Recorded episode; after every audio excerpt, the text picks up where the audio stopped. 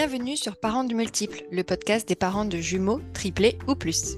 Je m'appelle Marion, je suis maman de jumeaux et coach parental. Si tu es parent ou futur parent de multiples, alors tu es au bon endroit. Ici, les parents partagent leur expérience de la grossesse à l'adolescence de leurs multiples, ainsi que leurs astuces pratiques avec bonne humeur et bienveillance. Tu peux retrouver plus d'informations et tous les épisodes gratuitement sur le site parentsdemultiples.com.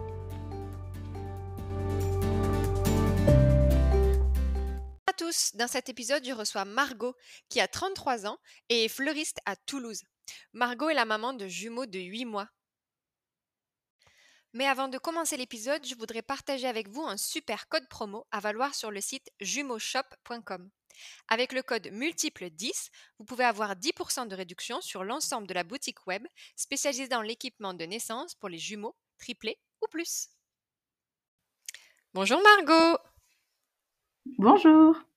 Bienvenue sur le podcast de parents de multiples. Je suis ravie de te recevoir aujourd'hui parce qu'on va parler euh, d'un sujet qui, je pense, va euh, sûrement euh, parler à beaucoup de mamans ou futures mamans. C'est le rêve d'accouchement physiologique que tu avais à la césarienne que tu as eu en pratique. Mais avant de discuter de ça, on va commencer par les questions de multiples. Es-tu prête? Allons-y. C'est parti.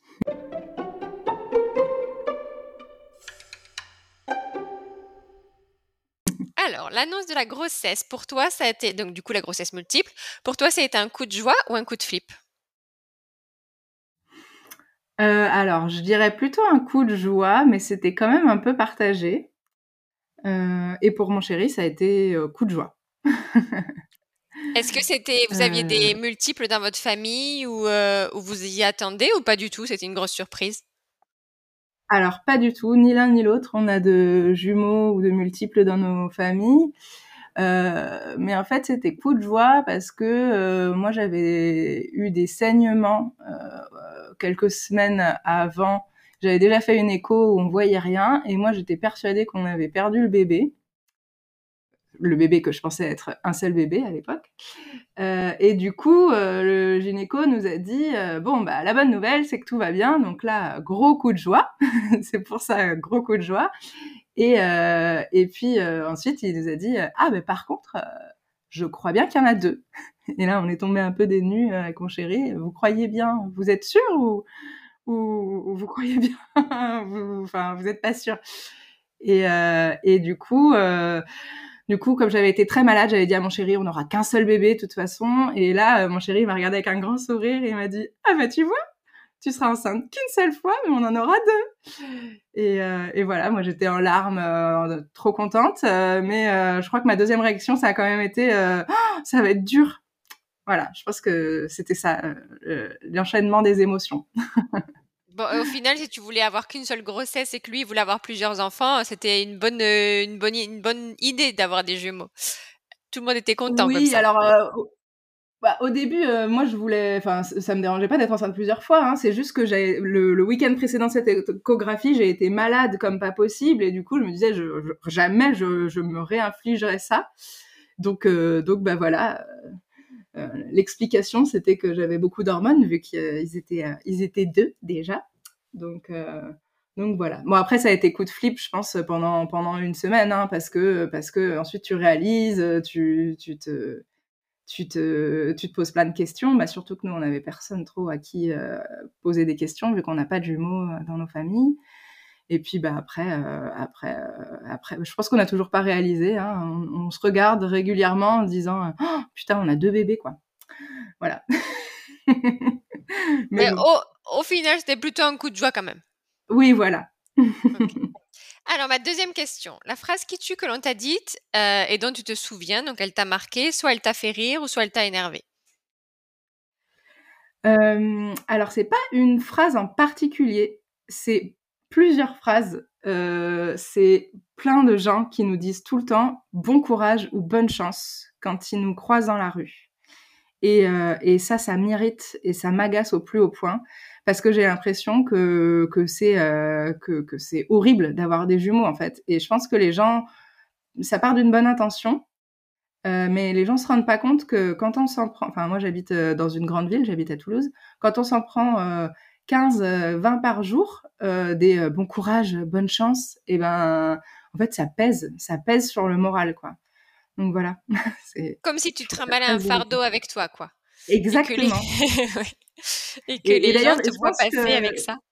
Je pense qu'il y a que les parents multiples qui peuvent euh, éventuellement, enfin peut-être qu'il y a d'autres situations, mais ressentir ça. Mais parce que moi, quand je le raconte aux gens qui ont qu'un seul enfant, ils me disent oh c'est bon et tout, euh, t'exagères, euh, ça part d'une bonne intention. Bah ouais, mais non en fait. Enfin, abstenez-vous. c'est hyper dur quoi. Voilà. Et c'est vrai que c'est constant en fait. C'est pas genre une fois t'es allé dans la rue, on t'a dit ça. C'est vrai que les petites remarques comme ça, c'est genre tous les jours quoi. Tous les jours tu sors, tous les jours il y a quelqu'un qui va te dire un truc quoi. Euh, et, alors... d'ailleurs, il y, a un parent de jumeau qui a dit à mon chéri, et ça c'est encore pire que le bonne chance, qui a dit toutes mes condoléances un jour à mon chéri. Je, trouve ça encore pire quoi. Enfin, bref. pas cool. Euh, ma troisième question, ton meilleur cadeau de naissance ou maintenant que tu réfléchis, tu te dis c'est ça qui nous aurait bien aidé au début? Euh, alors, euh, j'ai écouté là les autres podcasts. C'est vrai qu'on m'a offert des, on m'a offert une nuit, une garde de nuit, mais que j'ai pas encore utilisée. Donc ça, je ne saurais pas dire. Je pense que je vais être contente le jour où, je l'utiliserai, euh, ce cadeau. Mais le cadeau qu'on m'a offert, c'est ma marraine qui nous l'a offert et qui nous a offert des heures de ménage parce qu'on n'avait plus les moyens financiers de garder notre femme de ménage. Et, euh, et en fait, euh, elle m'a dit hors de question, euh, tu gardes une femme de ménage. Et du coup, elle nous a payé plusieurs mois de, de femme de ménage. Et, franchement, franchement, c'est c'est pas du luxe quand quand on est en postpartum de multiples. C'est clair. Et puis en plus, tu as envie de. Enfin, t'as pas le temps d'un. Et en plus, c'est un travail un peu redondant parce qu'avec des enfants petits, en plus, tu fais le ménage, genre euh, le lendemain, c'est sale, quoi. Donc, c'est pas très motivant. C'est un cadeau génial, en tout cas. Et du coup, elle t'a fait un bon sur, euh, euh, sur une, une plateforme qui, qui, offre des heures de ménage ou comment elle a fait en pratique? Non, elle m'a fait un chèque. elle m'a fait un gros chèque en me disant ça, tu l'utilises pour du ménage. Et, et, du coup, et tu l'as utilisé pour du ménage? Ouais, on a pu garder notre femme de ménage quelques mois de plus. Super. Super cadeau. Euh, une phrase que tu voudrais dire aux futurs parents de multiples. Donc, s'il y avait qu'une seule phrase, ça serait quoi? Mmh. Faites-vous aider et tout va bien se passer. voilà. Dans la même idée que la femme de ménage, quoi. Prenez de l'aide. Euh, n'hésitez pas à faire appel à de la famille ou des gens extérieurs, des prestations extérieures, et faites-vous aider. C'est quand même un truc qui revient souvent mais c'est vrai. Ouais, de, l'aide, mais de l'aide de toutes parts. Moi, je me suis entourée, euh, enfin, euh, et même de le faire avant, euh, avant l'accouchement surtout. moi, je me suis entourée, entourée. J'avais une accompagnante à la naissance qui était qui était en formation, qui était géniale. J'avais une consultante en lactation que j'avais déjà vue avant, un ostéo, une sage-femme. Voilà. Et puis pour l'après, j'avais une TISF et, et voilà. Et il faut vraiment se faire aider, quoi avoir euh, son cocon de, professionnels, euh, bon après aussi d'aide euh, non professionnelle, mais moi je me suis entourée de plein de professionnels et du coup en fait on se sent vachement épaulé quoi.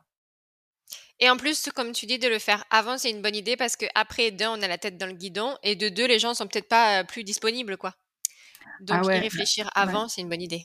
Ah ouais, parce que moi, de, de, les avoir vus avant, notamment la consultante en lactation, j'avais déjà fait une, une, euh, une, séance avec elle et quand je suis revenue de la maternité avec des crevasses, euh, je l'ai appelée. Euh, c'est elle qui a appelé l'ostéo, qui lui a demandé de venir chez moi, euh, comme on se connaissait déjà, quoi. Donc, enfin, je veux dire, ça n'a pas de prix de déjà avoir rencontré le professionnel. Elle m'a dit, je suis dispo que dans quatre jours, mais en attendant, je vous envoie l'ostéo. je lui laisse pas le choix de venir chez vous. voilà. Donc, donc ouais, ça n'a pas de prix de connaître ces professionnels avant l'accouchement. Bah, merci Margot. Ça, je crois que c'est un super conseil de chercher des professionnels pour s'entourer avant euh, que le, les, bébés arrivent. Comme ça, ensuite, on est, on est tranquille. Alors, on va passer au sujet du jour, euh, qui est aujourd'hui du rêve d'accouchement physiologique à la césarienne. Euh, parce que toi, Margot, tu avais un grand rêve, c'était d'accoucher naturellement, etc. Et au final, avec tes jumeaux, tu as eu une césarienne. Euh, et donc, je te laisse nous raconter ton histoire et, et partager peut-être tes astuces s'il y a des personnes qui sont dans la même situation que toi.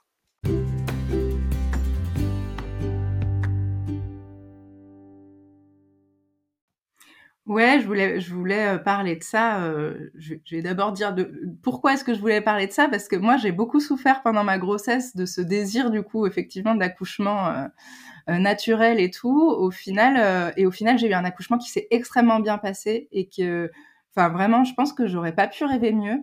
Et je veux vraiment donner de l'espoir aux gens parce que vraiment ça peut bien se passer même si c'est pas l'accouchement qu'on a rêvé au début quoi. Euh, et en plus de bien se passer, tu me dis, ça peut être bien, quoi. Ouais, voilà. On peut en profiter quand même, etc. C'est ça, c'est ça. Donc, du coup, toi, Margot, tu avais ce rêve d'accoucher de manière physiologique?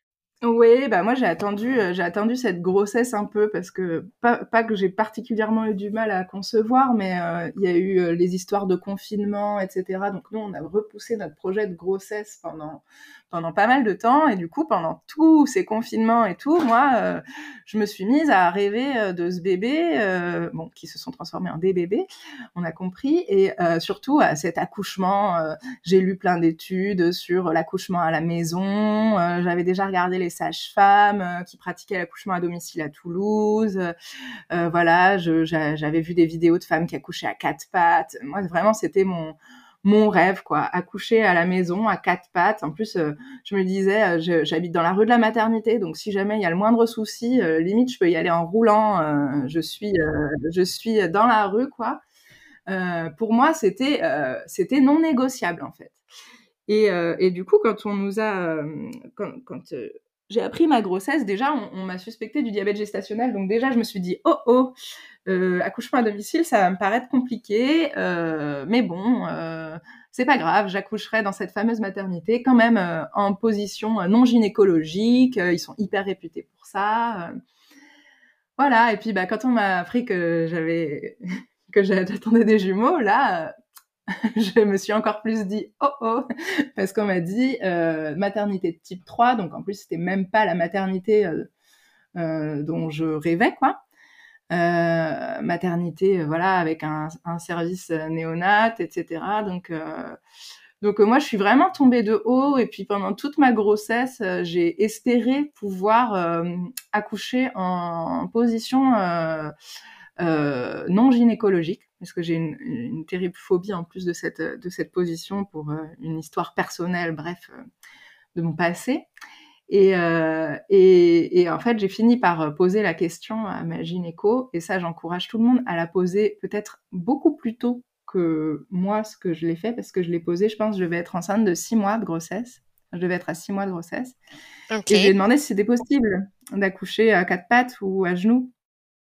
Et en fait, moi, dans la maternité où j'étais, c'était pas possible parce que euh, en gros ce qu'elle m'a expliqué c'est que accouchement euh, de multiples euh, c'est euh, péridural euh, quasiment obligatoire.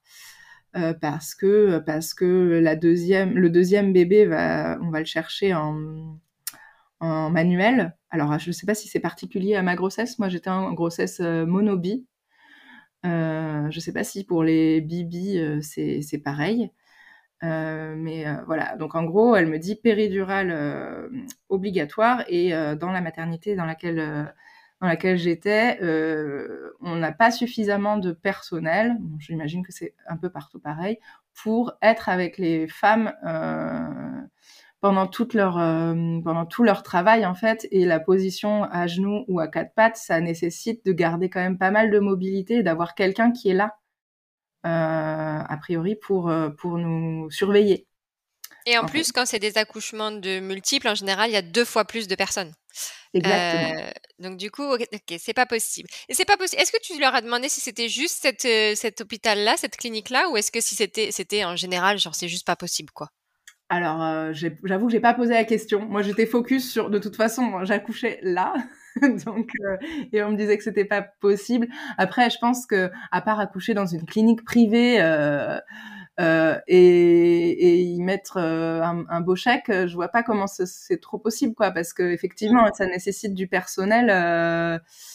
Enfin, vu la, la situation du système de, de santé français, en tout cas, ça me paraît compliqué, quoi. ok, donc on te dit, tu pourras pas avoir cet accouchement entre guillemets rêvé dans, dans les, la position que tu voulais. Voilà. Du coup, est-ce que tu, euh, tu, tu, tu pars sur autre chose dans ta tête en te disant peut-être, euh, ok, j'aurai quand même un accouchement par voie basse, euh, peut-être dans pas la Ah ouais. position que je voulais, mais voilà. Ah ouais, alors moi je voulais absolument accoucher par voie basse, du coup. Parce que bon, voilà, mon, rêve, mon rêve a diminué petit à petit, en fait, en fonction des réalités qu'on m'annonçait. Donc je me suis dit, c'est pas grave, j'accouche par voie basse. Et moi, il se trouve que euh, mes petits coquins, euh, un était un siège, euh, donc ça, ça posait pas de problème à ma gynécologue, qui m'a dit que elle, l'accouchement d'un bébé en siège, même si c'était le premier et par voie basse, pas de souci. C'est pas le cas dans toutes les maternités, ça je sais. Euh, mais à Toulouse, euh, pas de souci en tout cas. Et, euh, et du coup, et le, par contre, le deuxième était tête vers le bas. Et en fait, en gros, ça allait faire embouteillage un peu. Donc, il fallait quand même qu'ils bougent. Euh, ces petits coquins. Donc, j'ai fait plein de trucs, de l'ostéo, de l'acupuncture, etc., pour les faire bouger, sans succès. Et en fait, euh, ma super gynéco, euh, le docteur Sartor, m'a dit euh, bon, ce qu'on va faire, donc on a programmé, on a programmé une date pour l'accouchement parce que pour la, la grossesse monobie, c'est à 36 semaines qu'on déclenche. Ok. C'est la procédure a priori. Et donc, elle, elle m'a programmé une date en me disant bon, là, je vous programme le vendredi. Euh, ce qu'on va faire, c'est que vous arrivez, euh, on essaie le déclenchement pour un accouchement voix basse. C'est moi qui suis de garde le lendemain. Donc, si on doit partir sur une césarienne le lendemain, je le prends sur moi. Voilà. Euh, en Et gros, là, t'entends euh, le mot césarienne, ça te, ça te fait quoi à ce moment-là? Ah, mais pour moi, c'est c'est- pour moi, la césarienne euh, n'avait pas lieu. C'est pour moi, je, je- je- il en était hors de question en fait dans ma tête la césarienne. Euh, J'avais quand même pris deux trois renseignements auprès de mes sages-femmes, etc. Mais mais je, l'avais à peine envisagée en fait cette césarienne. Moi, elle me le disait, mais pour moi, le déclenchement, je voyais pas pourquoi ça fonctionnerait pas en fait. Elle avait l'air, euh, elle avait l'air tu te dis juste, euh, voilà, c'est genre le dernier, dernier recours et ça va pas m'arriver, tout va bien se passer, quoi. Exactement, exactement. Et, euh, et voilà. Et du coup, moi, je suis arrivée euh, le vendredi euh, 15 avril euh, à la maternité. Déjà, j'ai croisé euh, docteur Sartor devant la maternité qui me dit ouais, ça va. Bon, les équipes sont pas aussi optimistes que moi. Là, J'étais ah, ok, d'accord. Mais est-ce que Euh, tu dis, mais vous êtes la chef, donc c'est bon, c'est vous qui choisissez. Euh, on s'est pas dit grand chose, on était un peu perplexe en fait. Euh, on était un peu perplexe. On a été accueillis en secteur prénaissance, euh, hyper bien. Une sage-femme au top, je me rappelle de son prénom, c'était Marilyn en plus, j'aimais bien ce prénom, voilà. Euh, et, euh, et puis là, docteur Sartor revient me faire une écho. Et là, je commence à, on commence avec Stéphane, mon chéri, à avoir, une, à avoir un peu la puce à l'oreille parce qu'elle nous avait dit qu'elle referait pas d'écho. Et donc, elle me refait une écho, elle me dit Bon, les bébés n'ont pas bougé. Euh, Qu'est-ce qu'on fait? Et alors, et alors là, moi j'étais, mais quoi, qu'est-ce qu'on fait Euh, On avait dit qu'on tentait le déclenchement, donc, euh, donc on, voilà, on déclenche et puis bah, je sais pas, on creuse un petit peu quand même avec Stéphane et on insiste, on insiste et euh, vraiment je lui tire les verres du nez, je lui dis mais qu'est-ce que vous feriez vous Bon évidemment elle me répond pas et puis elle finit par me lâcher. Alors je sais plus vraiment si c'est moi qui l'ai mis ce chiffre ou pas, mais en gros qu'il y avait très peu de chances que j'y arrive par, par voix basse. En gros, elle me dit que j'ai euh, à peu près 10% de chances d'arriver euh, à faire cet accouchement par voix basse. ok, alors est-ce que là, vous faites quoi? Vous, faites une petite réunion de crise en mode, ok, qu'est-ce qu'on fait? Ouais, bah, elle nous dit bon, je vous laisse réfléchir. Moi, dans ma tête, en fait, la décision, elle était prise directe. Euh, elle était prise euh, parce que je me dis Margot, euh, tu vas pas réussir. Ton, ton rêve, c'était l'accouchement à la maison, tu l'as pas eu. Accouchement à quatre pattes, tu l'as pas eu. Accouchement sans péridurale, tu peux pas l'avoir. Accouchement par voie basse, euh, déjà on déclenche, donc c'est pas vraiment un truc naturel.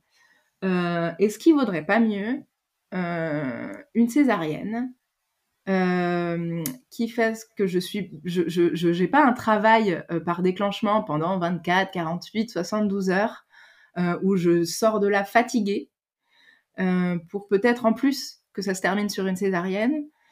Et je me dis, moi, je préfère faire une césarienne et en fait me raccrocher à un autre truc naturel auquel je tenais énormément, ce qui était l'allaitement. Et je me suis dit, pour être en forme, pour accueillir ces bébés et réussir mon allaitement, ben en fait, on va faire une césarienne. Ok, donc là tu changes du tout au tout, enfin pas euh, forcé, hein, forcément, mais tu te, tu te changes ton mindset et maintenant c'est genre ok, on est parti pour la césarienne.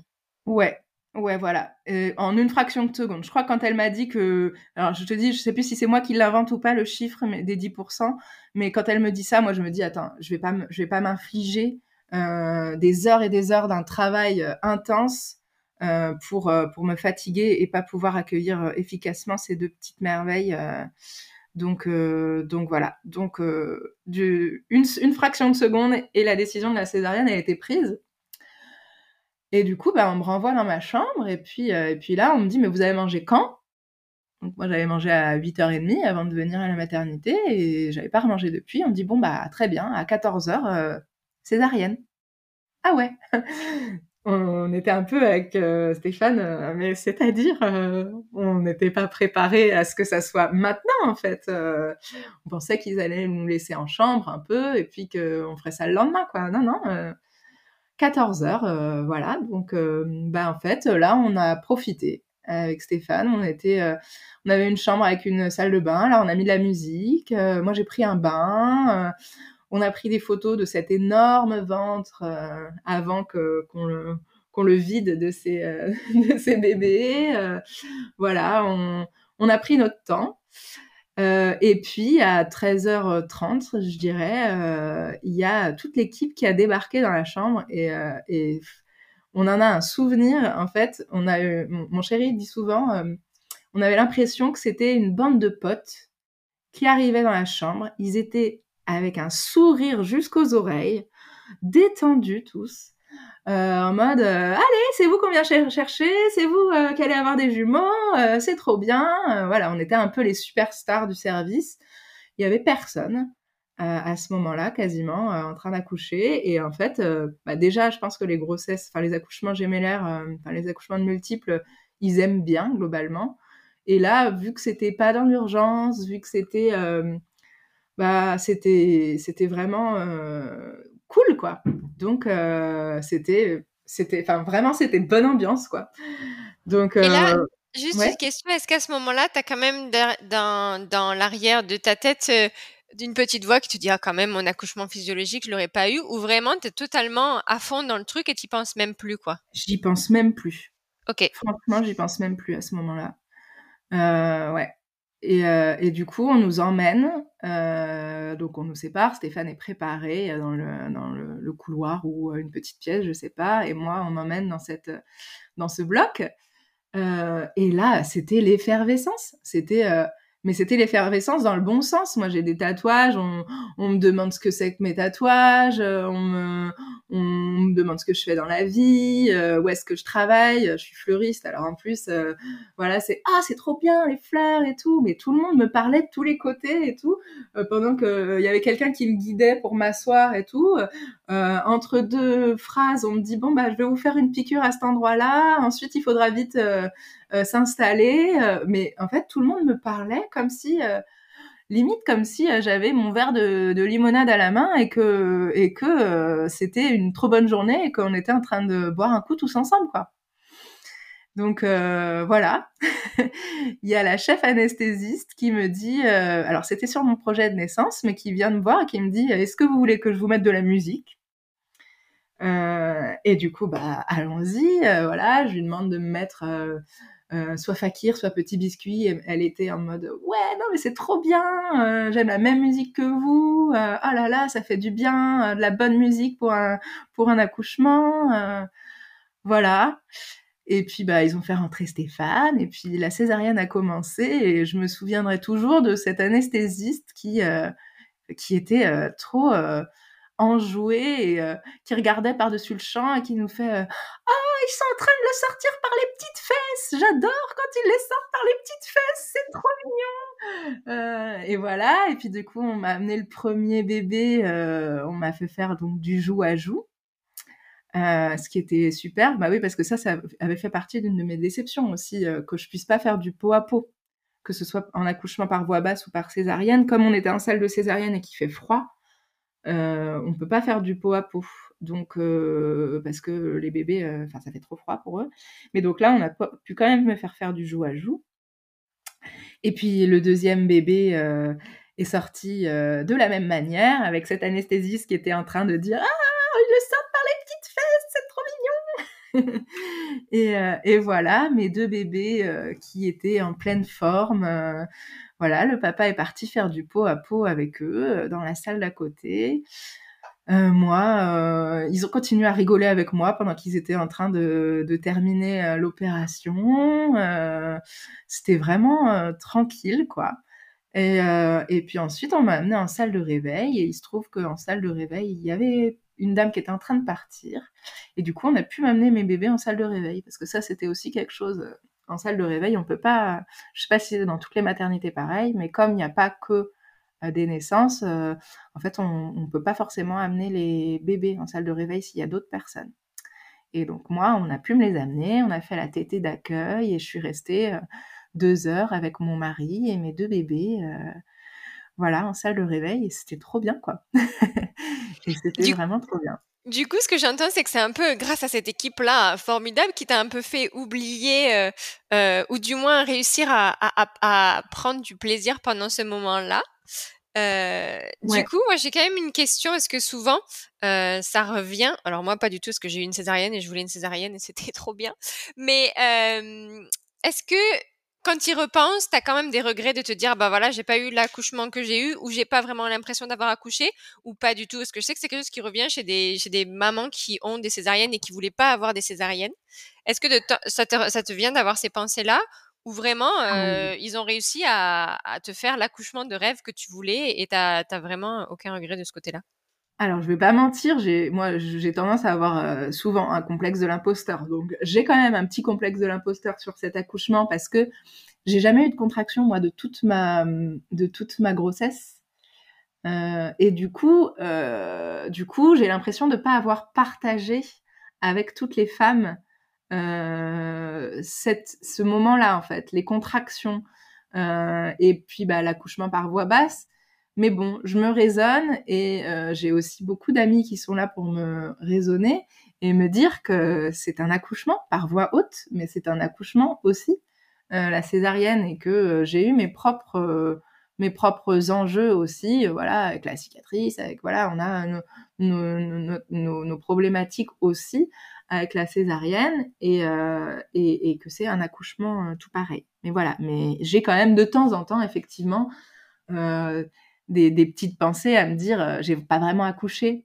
Mais en même temps, je crois que si on me laissait le choix, euh, je referais exactement la même chose. Parce que, parce que franchement, il était top cet accouchement. Il était vraiment trop bien. Et le fait de ne pas l'avoir fait dans l'urgence, vraiment, euh, c'est génial. C'est vrai qu'il y a aussi une image de la césarienne de c'est la dernière minute et tout le monde de panique et genre faut y aller et genre ce stress autour etc. Alors que enfin moi du coup j'ai eu un petit peu le même truc que toi, c'est-à-dire j'avais une césarienne, bon la mienne était programmée, mais j'ai pas eu de contraction, mais du coup, ça se vit dans, le, dans la détente. Sur, euh, tu arrives à l'hôpital avec ta valise, tu t'installes, comme tu disais. Euh, donc, il y a aussi un côté sympa à ça, au fait que les gens soient plutôt relax, qu'il n'y ait pas euh, d'urgence, qu'il n'y ait pas de oh mon Dieu, le cœur ralenti, etc. Parce qu'en fait, on fait pas ça dans l'urgence et donc, du coup, on a un certain confort. pour les deux minutes qui nous restent, qu'est-ce que tu aurais une petite phrase à dire pour potentiellement les auditrices qui nous écoutent et qui auraient ce même rêve que toi d'avoir un accouchement physiologique à quatre pattes dans la salle de bain euh, chez eux, etc. Et euh, à qui on annonce qu'en fait, euh, ils ne peuvent pas. Si tu avais ben, une seule petite chose à leur dire. Faites vraiment un joli projet de naissance. Je pense que c'est important de pouvoir se projeter et d'envisager la césarienne dans le projet de naissance aussi, et, et, de, de, vous raccrocher à des choses possibles en fait voilà, moi c'était l'allaitement et moi je suis ravie notamment d'avoir fait cet accouchement parce que j'ai pu allaiter, euh, parce que j'étais pas euh, fatiguée, etc. Et j'ai super bien réussi mon allaitement. Voilà, raccrochez-vous à des trucs, euh, qui sont possibles et en fait, tout se passe bien, quoi. C'est pas parce qu'on a eu un, accouchement par césarienne que nos bébés vont moins bien, en fait. moi, j'avais plein de, croyances là-dessus. Et en fait, mes bébés, ils pètent le feu, ils sont trop bien. Et, le naturel, eh ben, on le fait maintenant.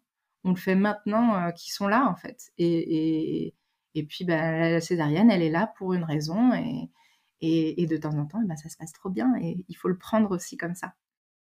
Et si je peux juste rajouter aussi, toi tu disais que sur ton projet de naissance, du coup d'accouchement un peu plus naturel, il y avait mettre de la musique, etc.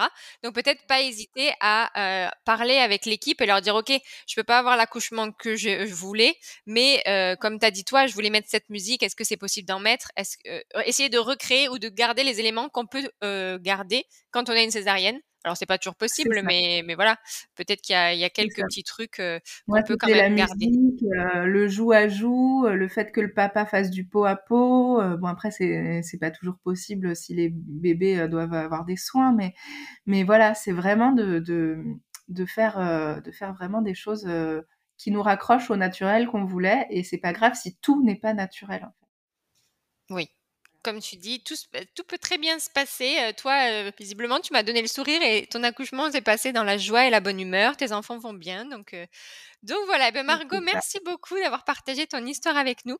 C'était trop chouette et j'espère que bah, ça va aider plein de mamans qui potentiellement sont dans la même situation que toi, voudraient un accouchement hyper physiologique et à qui on annonce ben, que malheureusement, ça ne sera pas possible.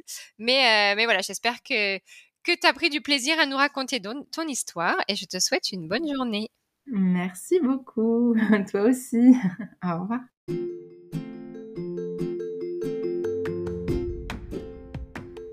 J'espère que ce podcast vous a plu.